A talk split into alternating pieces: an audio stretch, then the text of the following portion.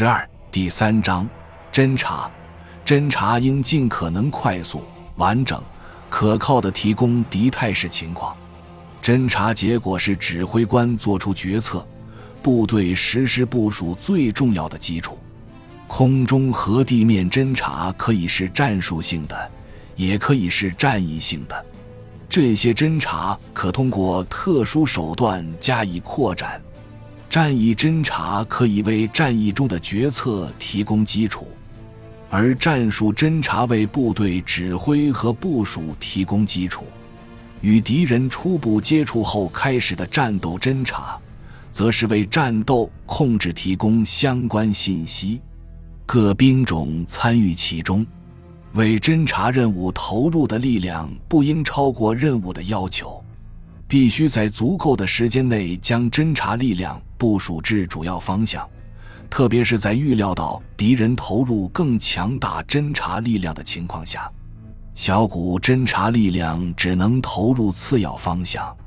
侦察目标应该是短期任务，根据情况，可能有必要保留侦察力量，从而扩大其任务内容，或把它们投入一个新方向。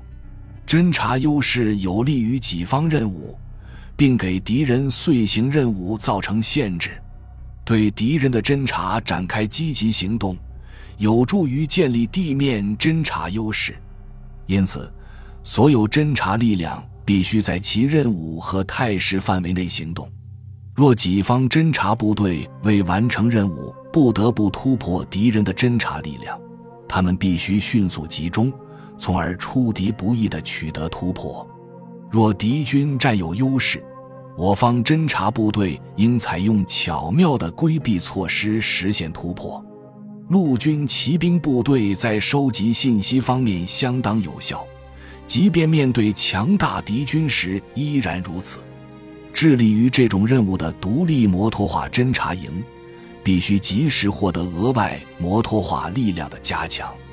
某些情况下。迅速而又出敌不意地占领关键地带，可为侦察区域的优势创建必要条件。由于其速度优势，摩托化部队特别适合这种行动。出色的地面侦察也有助于提高安全性。特殊情况下，可能需要一支侦察部队同时执行侦察和警戒任务。上级下达命令给他们时。必须指定任务优先级。若侦察部队拥有足够的实力，可以为各项任务分配力量。侦察同时涉及许多任务，其中包括侦察地形及其可通行性、公路、铁路和桥梁的状况，是否存在障碍物、观察点和隐蔽处，以及通信设施的位置。